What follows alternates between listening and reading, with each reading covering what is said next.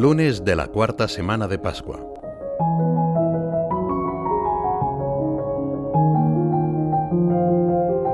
Yo soy la puerta de las ovejas.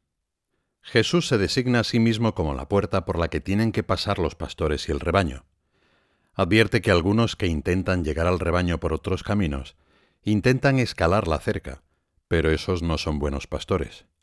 Solo pasando por Cristo, la puerta, las ovejas pueden transitar con seguridad, encontrar pastos, vida en abundancia. Jesús está en el centro de nuestra fe.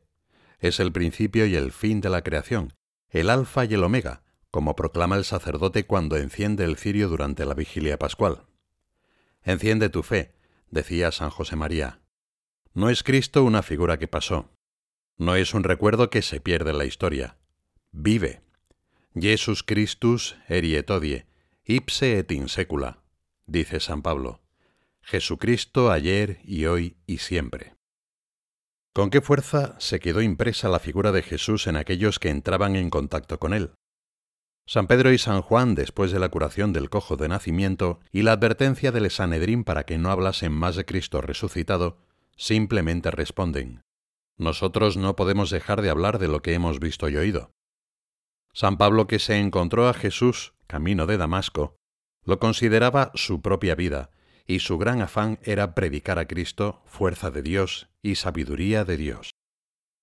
Al considerar la imagen de Cristo como puerta, podemos pensar si verdaderamente queremos pasar todo lo que nos sucede a través de Él.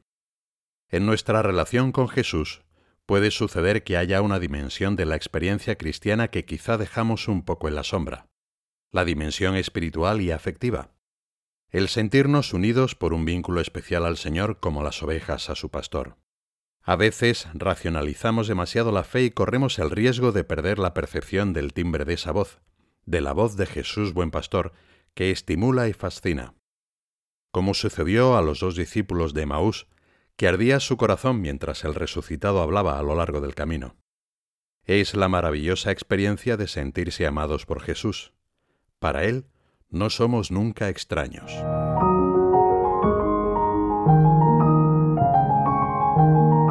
Durante los años de su predicación en la tierra, el Señor fue dando luz a una multitud de personas. La Sagrada Escritura nos dice que la gente que se acercaba a Él quedaba admirada por su modo de predicar, muy distinto a lo que estaban acostumbrados a escuchar. Sus palabras de una profunda y nueva esperanza una esperanza que no termina aquí en la tierra, hacían que las multitudes se reunieran en torno a él como las ovejas que desean escuchar la voz de su pastor. Cristo llama a sus propias ovejas por su nombre. Habla al corazón de cada persona. Esto implica que detrás de su voz podemos encontrar siempre una llamada personal del Señor. No son ideas con poca trascendencia en nuestra vida diaria.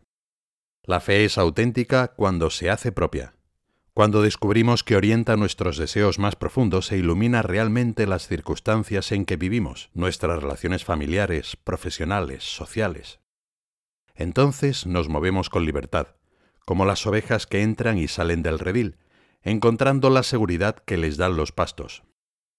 Al sacar a las ovejas del redil, el pastor va delante de ellas y las ovejas le siguen porque conocen su voz. Para conocer con mayor claridad la voz de Cristo, necesitamos profundizar siempre más en los contenidos de la fe. San Pablo compara la fe a un escudo que nos sirve para apagar los dardos encendidos del maligno. Estas convicciones, al asumirlas en nuestra propia vida con la gracia de Dios, nos sostienen, pero sobre todo nos impulsan a llevar paz a los ambientes en los que nos movemos. Así, por ejemplo, quien ha asimilado la verdad de ser hijo de Dios sabrá hacer frente con serenidad a las dificultades de cada día. Sabrá tratar mejor a los demás porque son sus hermanos. Sabrá pensar en este mundo nuestro como en el hogar que nos ha regalado Dios Padre. La experiencia de encontrarnos con Cristo nos transforma. No nos lleva solamente a creer en algo, sino a ser alguien nuevo, a ser Cristo para los demás. San José María señalaba que ser santo, ser feliz en la tierra y conseguir la felicidad eterna, que en eso consiste la santidad, es ser Cristo.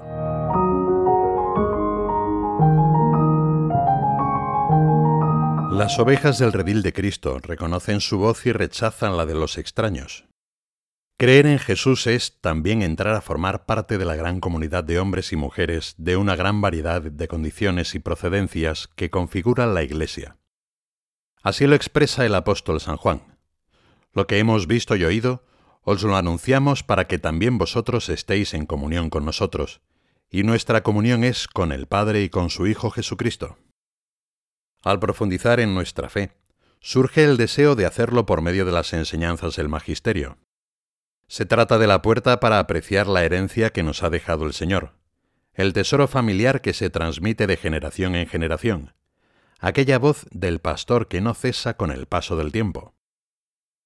Como una madre que enseña a sus hijos a hablar y con ello a comprender y comunicar, la Iglesia, nuestra Madre, nos enseña el lenguaje de la fe para introducirnos en la inteligencia y la vida de la fe. Muchas veces hemos recibido esta fe en el seno de nuestros hogares, como sucedió a Timoteo, a quien San Pablo podía decir, Me viene a la memoria tu fe sincera, que arraigó primero en tu abuela Loide y en tu madre Eunice, y estoy seguro de que también en ti. Muchas veces son las mamás, las abuelas, quienes realizan la transmisión de la fe. Al ser un encuentro que transforma a las personas, la transmisión de la vida junto a Jesús encuentra un canal privilegiado en la amistad familiar o social, ya que es amor gratuito que se expande. Podemos pedir a Jesús, el pastor, la puerta del rebaño, escuchar su voz, ese susurro que nos quiere llevar a la felicidad aquí y en el cielo.